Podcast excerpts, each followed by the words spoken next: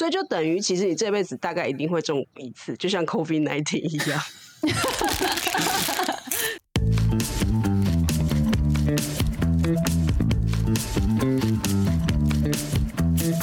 欢迎收听无与伦比聊天室，我是 Five，我是伦爸。我是阿比，嗨，各位，嗨，还记得我们上一期最后我们聊到国民法官这个议题，对，我们有说要开一集节目来聊一聊什么是国民法官啊，跟我们有什么关系？那我们这一期节目就来聊一聊国民法官。那我们这一次特别邀请了一位特别来宾，欢迎。Hello，是我要讲话吗？对，我们这次邀请到我们的朋友，他是法律系法律硕士毕业的法律人，法律人。对，所以我觉得他可以来跟我们讨论一下国民法官这个议题，然后我们有一些问题也可以请他来帮我们解答。让我们欢迎小周。Hello，Hello，噔可以可以后置可以后置掌声吗？这我研究一下。哦，嗨，OK，啊，虽然有一些其他网站或是广播节目已经聊过哈，但是他们通常都是找蛮专业的法官或是教授来聊这个。那我们对，因为呃不是法学节目啦，所以我们就是比较用庶民的角度啊，这个来聊一聊到底什么是国民法官。那我们就先请小钟哥帮我们介绍一下什么是国民法官吧。这 是小钟哥。没问题。呃，国民法官哦，如果我们去看《国民法官法》的第一条，其实它大大概就有一个简单的概念，还有国民法官的目的啦。那嗯第一条它就很明确的说，国民法官呢是为了要使国民与法官共同来参与刑事审判。啊、主要的目的有几个，第一个是要提升司法的透明度，然后再来呢、是要反映国民的正当法律感情，然后接着呢、是要增进国民对于司法之了解以及信赖，嗯然后最后是嗯。要彰显国民主权的理念，所以这个大概就是国民法官的宗旨啦。所以简单的说，呃，我们可以这样理解，就是国民法官是要提升司法的透明度，然后国民法官也是有某种司法民主化的这种精神在里面。那第三点，我觉得特别是在台湾的脉络底下，会是一个很重要的功能，因为大家可能都会对于司法体系会有某种的呃意见，或是某些的想法，比如说对。很多人会提到恐恐龙法官啊，然后嗯。或者是很多人觉得法官都是没有社会经验啊等等之类的，所以这国民法官的制度就是让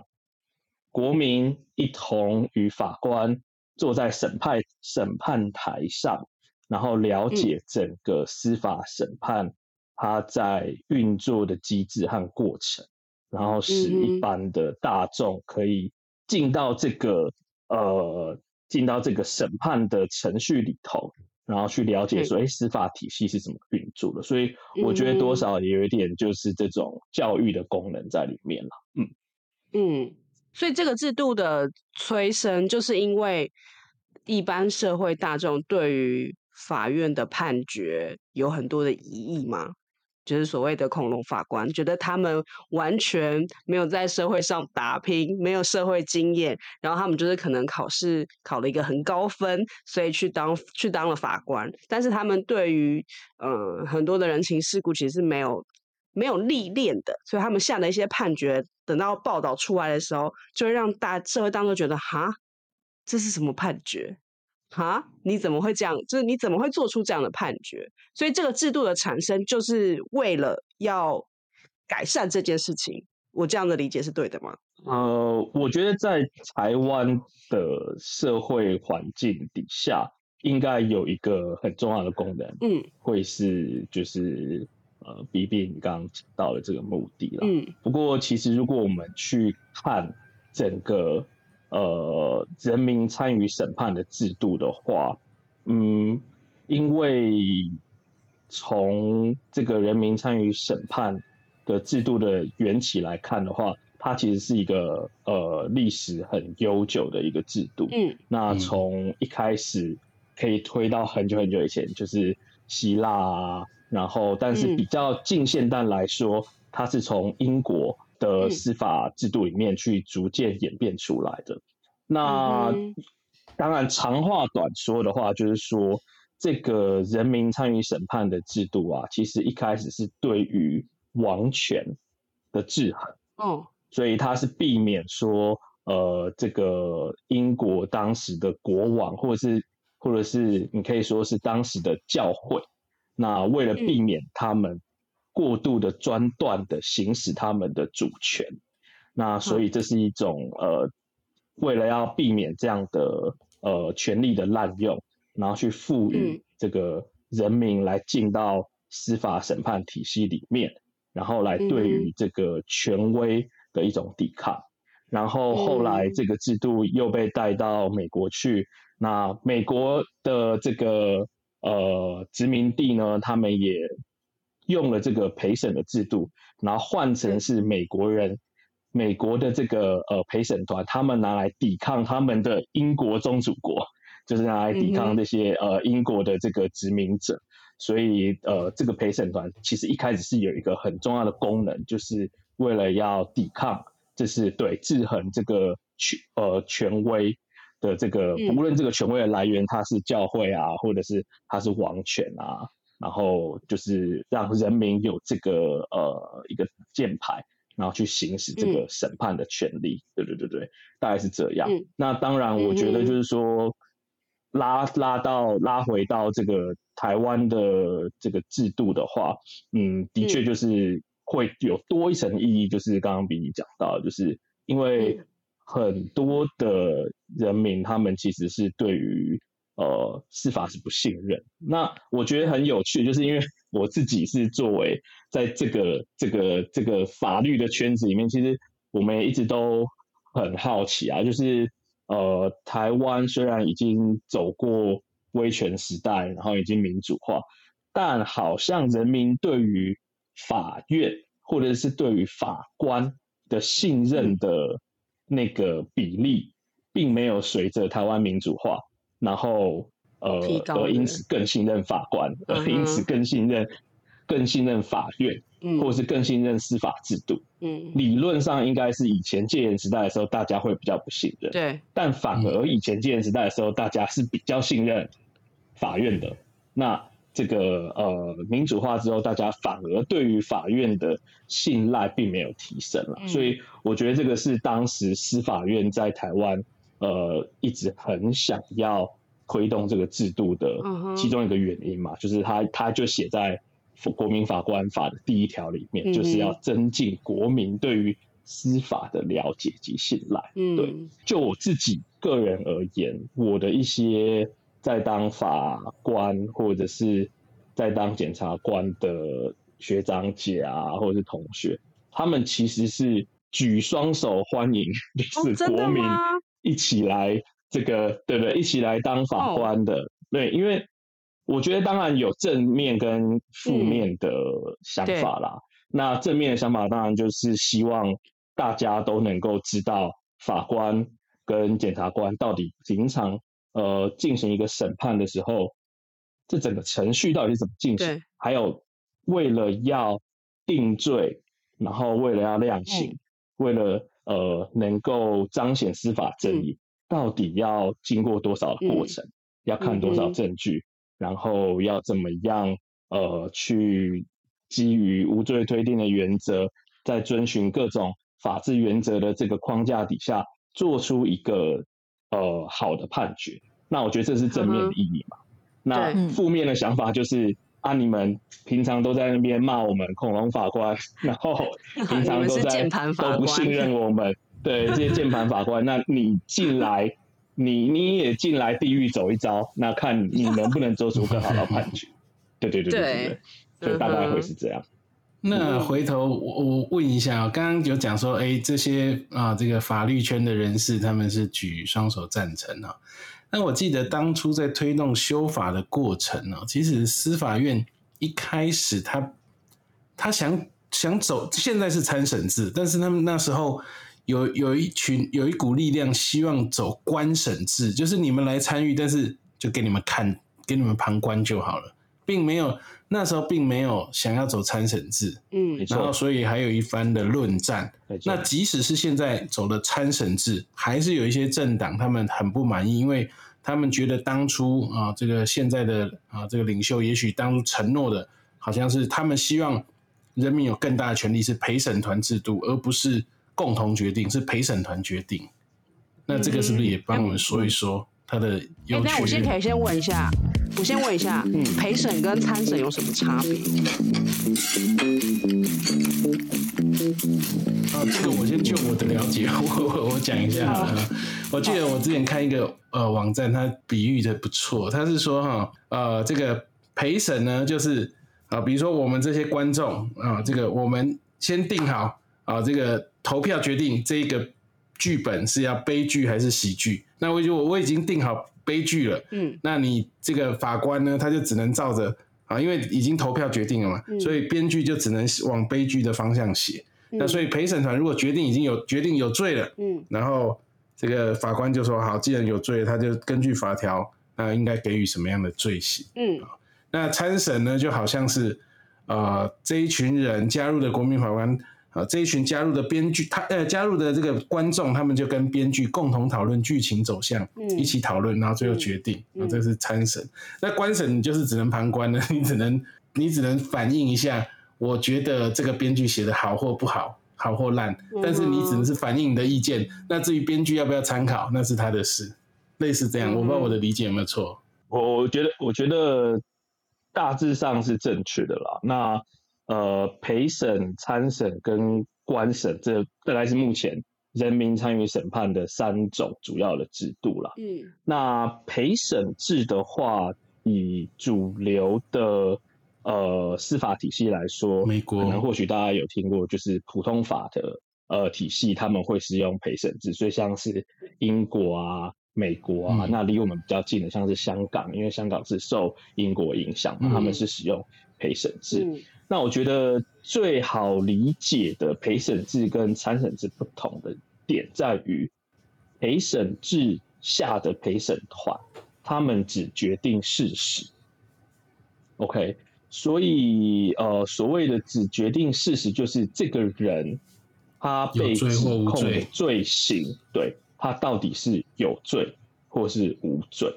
好，嗯那所以我不知道你们有没有听过辛普森案？辛普森案，辛普森案是呃，嗯大家在讨论美国的陪审团制度的弊病的时候，呃，最常拿出来讨论的一个案件，它就是一个美国的明星呃美式足球员，那他被指控他呃杀害了自己的妻子。嗯，好，嗯那在很多的证据都能都基本上指明了他就是凶手的情况之下，最后陪审团是决定他无罪的。嗯，那陪审团还有一个很重要的制度在于说，一旦他做出了无罪的决定，基本上你是不能够上诉的。嗯哼，那陪审团所做的决定，他也不需要论理，他也不需要写判决书，他也不需要提供任何的理由，那他就是可以直接做出这个决定。好，那陪审团还有另外一个特色是，他必须要全体一致，达成相同的意见。所以有一部很有名的电影叫做《失控的陪审团。哦，哎，失控陪审团的确，这这个这个这部电影是在讲陪审团制度一个很有名的电影。那早期的话，应该是一九五几年，他呃美国就拍了一部电影叫《十二怒汉》，英文叫《Twelve Angry Men》。它的整部电影的呃主轴就是在讲一个陪审团十二个人，然后一开始这陪审团里面的十一个人都觉得这个案件太简单了，所以十一个人都觉得这个被指控的一个小男孩呃有罪，但是里面只有一个人他说他觉得无罪，所以即便是十一比一，只要有一个人觉得他是意见不同的话，那就不行，一定要这个全体意见一致才能够呃达成这个陪审团的决定。嗯，嗯那这个是陪审了。那参审的话，参审的以台湾来讲，我们现在就是比较像是参审制嘛。那参审制的这个呃参审员，或者说以台湾来说是国民法官，他要做的事情就很多了。他必须要参与审理以外，他也有讯问的权利。他可以讯问被告、讯问被害人、讯问证人、讯问鉴定人。但一般来说，陪审团的这个陪审员，他们不会去提出讯问的，他们就是呃，就是听。对，好，那再来就是他们当然会有决定这个呃定罪，就是他们会跟法官来共同决定呃有没有罪，然后要判哪一个罪。可是陪审员他们是由十二个。陪审员自行决定有没有罪，然后要不要呃要判什么罪，法官是不会介入他们的讨论。嗯，好，那最后就是量刑。陪审制下面的陪审员，他们不决定量刑，他们只决定事实。好，那参审的话，这个参审员或是国民法官，他们会跟法呃职业法官来共同决定，如果今天被告有罪的话，他的刑度。轻重是多少？所以像是最近的这个案件，就是酒驾嘛，那他最后判了七年，那这个就是和法官共同讨论出来的决定。嗯，对，所以参审制下面的参审员，他们要做的事情就相对更多，那他们也必须要提出论理，然后他们要决定量刑，那而且这个会是跟职业法官共同决定的。嗯，那相对于陪审制来说，是陪审员自己决定，就会呃，有些人会觉得说这样的程序会更符合法治原则啦，因为陪审团制度让人很诟病的地方就在于说，他完全不需要提供任何理由，嗯，他不需要办案啊，对，对对对，有可能会让人家有 这种的欺骗，对对对对对。嗯，那官审制，我个人觉得这个是最聊备一格的制度了。它等于就是 有点像是我们 对一开始讲的，它就是让你进来，然后让你去知道说啊，法官有多辛苦，司法程序有多公正。那官审员呢，你最后可以提出一个你的意见，然后你也可以提出一个你期待的量刑，但你不会直接影响任何结果。嗯嗯，所以这个是差太远了。这个对啊，对，而且法官的权限听起来就不一样啊。因为陪审他法官等于他没办法，他只能决定后面的量刑嘛，他在前面完全没办法参与决定有罪或没罪这件事情。但参审制是法官每等于每这呃三个职业法官加上六个国民法官，他们九个人要共同做出一个决议嘛，最后投票看到底。这个是有罪或或者是无罪，然后要判刑多久，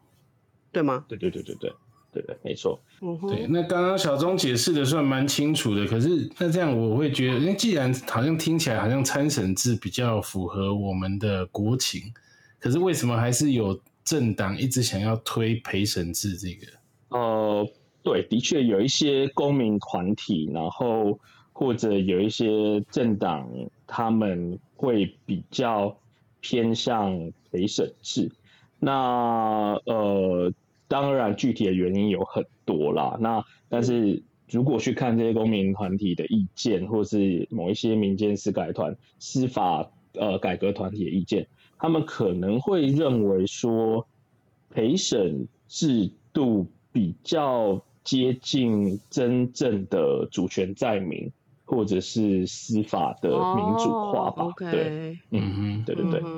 那么陪审的状态是要全体都一致决定，一致决，全部人都要同意，他才能够，他才才能够决定有罪或没罪嘛？对对。但参审呢？现在我们的状态是怎么样？是少数服从多数这样吗？参审的话，因为我们的组成是六个国民法官跟三个职业法官嘛。那如果说我们最后要达成一个决定的话，比如说，嗯，呃，这个呃杀人案件，那今天这个被告他到底是有杀人，或者是没杀人？呃，首先呢，呃，假设他要决定这个被告是确实这个杀人罪是有罪的话，那他必须要呃，第一个他要六票以上同意。所以我有九个人，我我必须要六票以上三分之二。嗯对哼，那第二个条件是，这个六票同意呢，我还必须要国民法官里面一定要有一个一一定要有人是投下同意票，然后法嗯。职业法官三个职业法官里面也一定要有人投下同意票。换句话说哦，嗯如果说这个六票都是由国民法官所投出来的，但是职业嗯法官是一票都没投的话，那这个就是、呃也是没有无罪。成这个、对对对是没有达成有罪的决定。对。嗯嗯嗯，嗯哼，网络上好像有人诟病这个，他会觉得说啊，都已经六比三了，可是只要职业法官只要不同意，那即使国民法官再怎么努力，还是枉然。那这这个我以为是只有死刑是这样。没有没有没有没有，这个就是呃有罪或无罪的决定机制就是这样子玩的，没错。那等于哦就是我刚刚讲那这个诟病的问题，就民众会觉得说啊，我们民众对啊，我们六个民众都觉得啊，就是应该有罪啊啊，可是职业法官都不同意，那我们都白搭了，那这个怎么？所以我们不是陪审制啊，我们是对，但是已经六制，比三了，他觉得还 六票被三票推翻，他们就觉得不太能接受。嗯哼，这个这个原因是什么？这个设定的机制在哪里？我觉得的确这个是当时立法者的一个有意的考量啦，因为呃，既然我们不是走陪审制的这个路线的话，还是必须要把受过专业法律训练，然后能够提供法律的专业知识的这样的职业法官的意见考量在内。我觉得这是当时立法者在想的事情。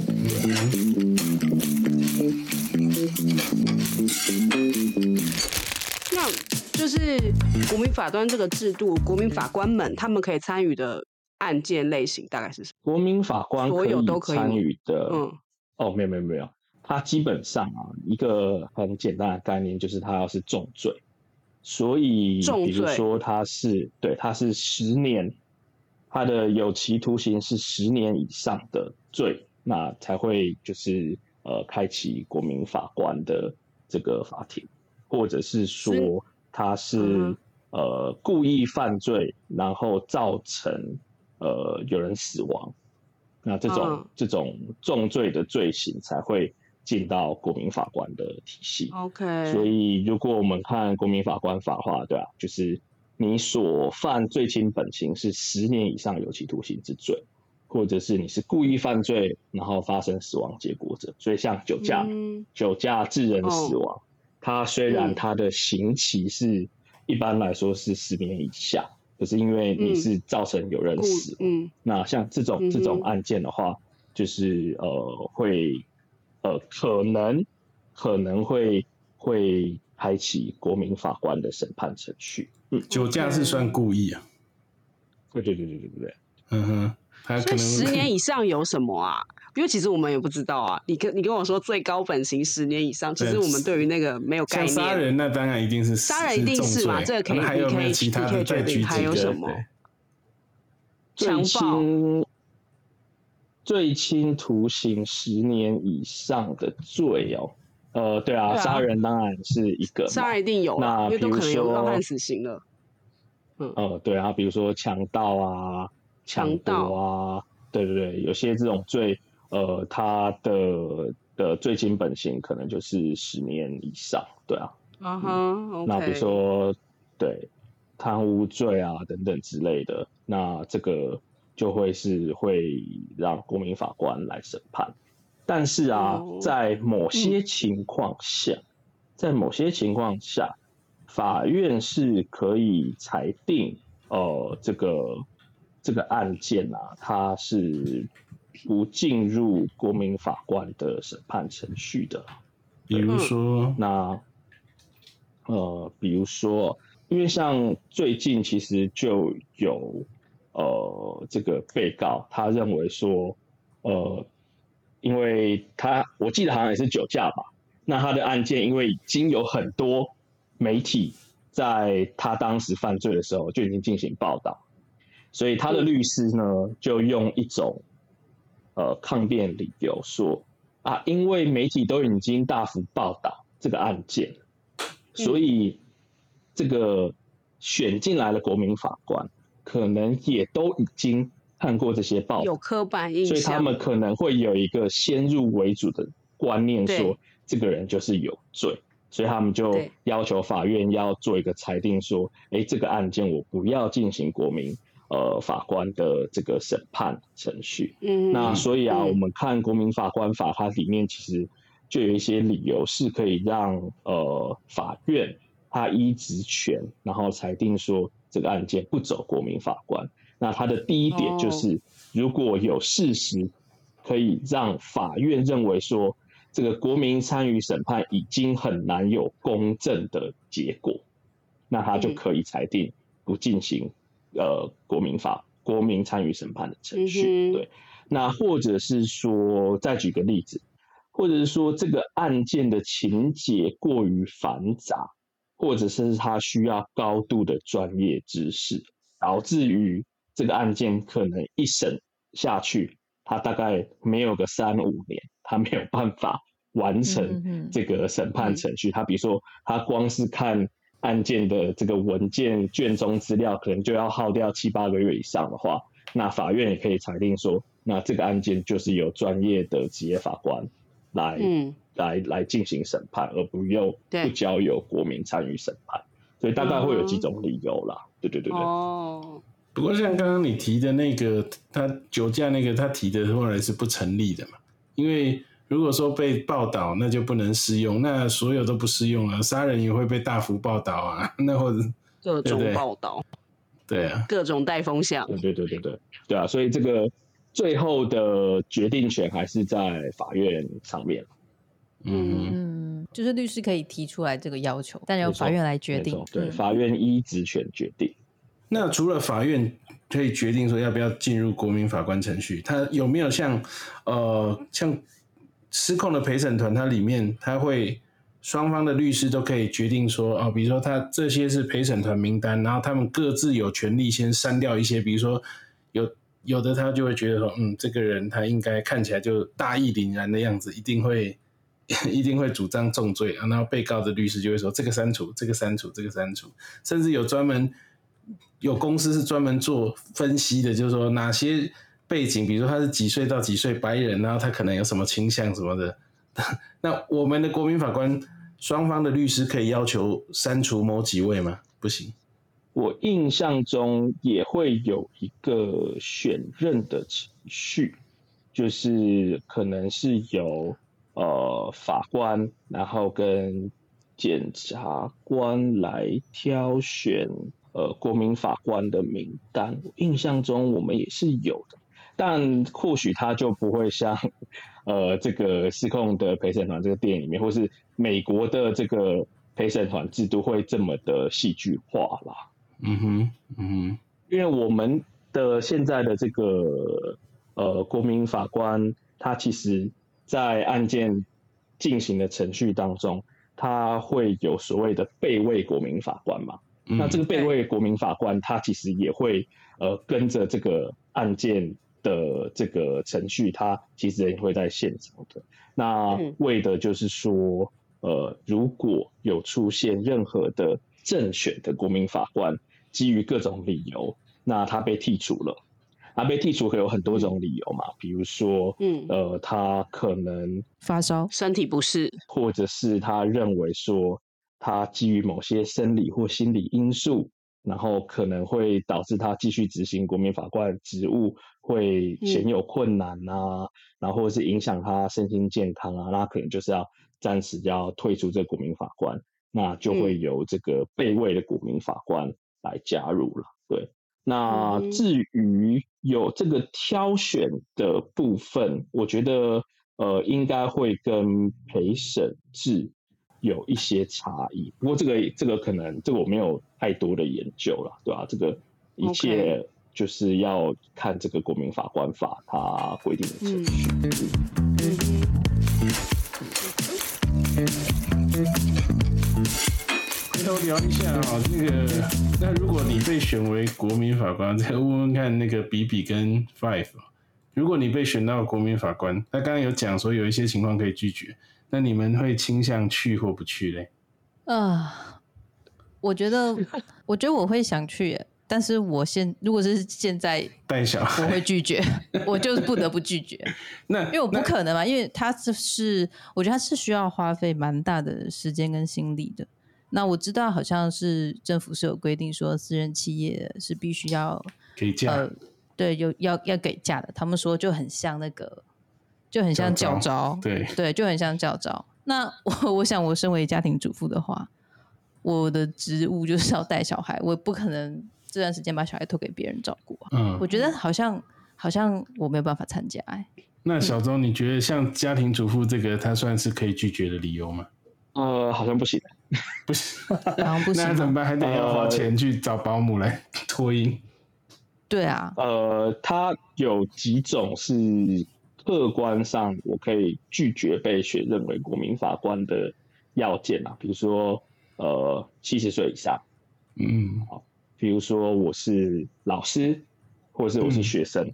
对，对。那比如说刚刚讲到的，我有一些重大疾病啊、伤害啊，或者是我如果一旦当法官，会严重影响我身心健康啊。然后、呃，如果是我记得有一个是呃，如果是看护、养育亲属，嗯。然后呃的理由的话，就是当然它有一个要件啊，就是如果是看护、养育亲属而导致呃执行国民法官职务鲜有困难者，那这个也是可以拒绝被选任的嘛。我们应该可以符合这一条，对因为因为，这个就是因为他不会只开一次庭啊。对，就这就是我想问的，就是如果我今天嗯可以很确定说，哦，好，我就是早上十点到下午三点这段时间开开庭，不会超过，那我就可以去啊。不可能啦，可是万一你噼里应啪啦能吧？就是如果你时间没办法固定的话，那我就没办但是法。看这两看最近这两案审判的时间的天数啦，没有想象中来的嗯长，很快就宣判了、真的哦。比我想象中了。可是要看案子吧，嗯哼，因为现在才两案而已。那比比你觉你会不会去啊？你想不想去？我应该不会去、欸，我不想去。所以你跟 Five 不一样，Five 是想去，只是如果我们扣掉小孩的因素，他想去，那你不想去的为我觉原因嗯，第一个当然是他旷日费时了，是第一个第一个问题，就是你不知道他会开多久，因为他不可能不是只有一次啊，你前面不是还会有先有什么说明，可能还有前面还有个什么侦查庭还是什么庭，然后先去看证据还是干嘛的，然后后面就你他你可他可能会开很多次庭，然后你每次都要配合，我觉得这有点困难。第二个就是我不知道我会参与到什么案件。然后，如嗯果那个案件的比较恐怖。证据很恐怖，我觉得这是对我本人会有影响的啊、对，虽然我敢看那些，因为我虽然我敢看 CSI 这些这种影片，都是血肉模糊的，你知道毕竟你知道，是对，对。可是如果今天他真的是给你看到那些有点血肉模糊或什么匪夷所思的照片，或者是那些说明，我觉得那个。而且因为你是全身，你真的要去做这件事情，在我自己的感受来说，你要去定义以别人有没有罪罪这件事情，其实是很重大的一个责任呢、所以你不可能只是共同。决定啊，又不是你一个人决定。对，但是你不会是，你不会是就是去那边看看，然后逛一逛，想说啊，那我就投个投个票结束，不会是这样，你一定是要全神贯注在那里的嘛。那你可能那一阵子你会沉浸在那个 案件里面，以我自己的感受来说，我我觉得会是这样，那我就会造成我觉得心身心理身心灵都不舒服啊。我觉得是身心灵都会很不舒服的，但是因为我个人我很喜欢这种身心灵不适感，所以我我会去。对我并不是因为我觉得这件事情很很开心很有意思，我很好奇，所以我想要去。不是是因为我知道它可能会造成我一些身心灵不适，但是我我一直我是喜欢这种的，所以所以我会愿意接受去。挑战我我还好，我这这节我是 pass。请问一下小钟啊，如果如果有人有这种情况的话，符不符合啊？符不符合你讲的会影响身那个什么身身心健康？这个不太好证明诶。像我认识一个人，他他就是怎么说，他也不他也不害怕看恐怖片，可是因为可能他记忆力比较好吧，那个很多画面他都历历在目。他包含可能二十年前看过的电影或是书，那个画面或是文字内容，他都还可以记得。所以他就很不喜欢看恐怖片的原因，就是因为那些画面会一直印刻在他的脑海里，盘旋不去。那哇，那那如果像这个，他遇到这种审判，哦，那对他来讲很对啊，就是很他不止那一段时间有心理阴影，可是可能这个会一直跟着他。那这个他可以拒绝吗？我觉得这个就要看怎么样向法院说明说，呃。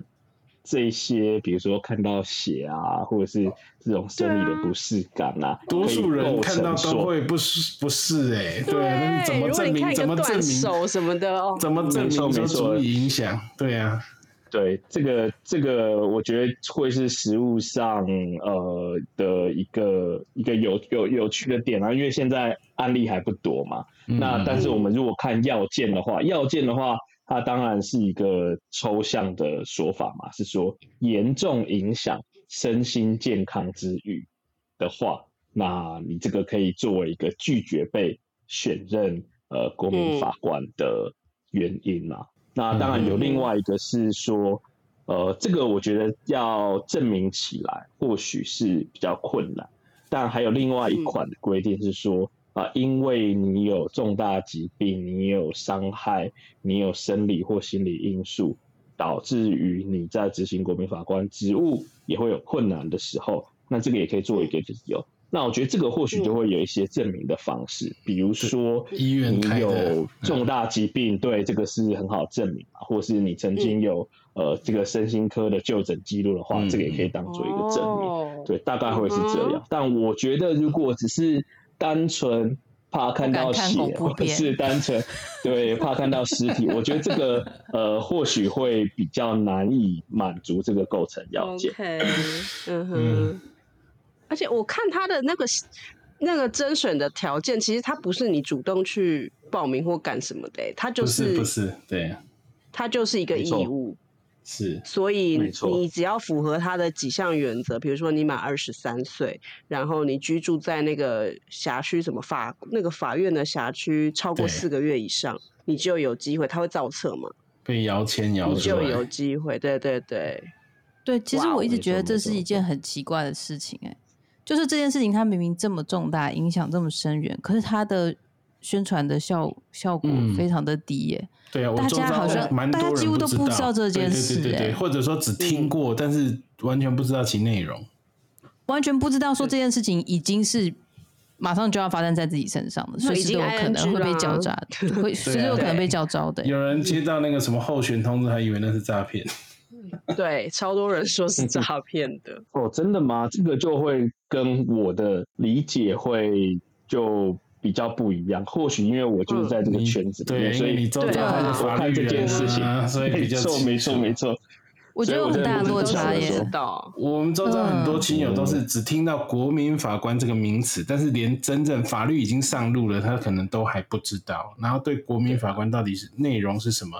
他也不见得很清楚，所以我们才想说来录一集这个节目，聊一聊这件事。没有，因为他的目标是一年至少要三百案嘛，就是国民法官参审的案件，一年至少要完成三百案。那他就有算了一下，好像至少完成三百案的话，一年至少要产生两万到四万个，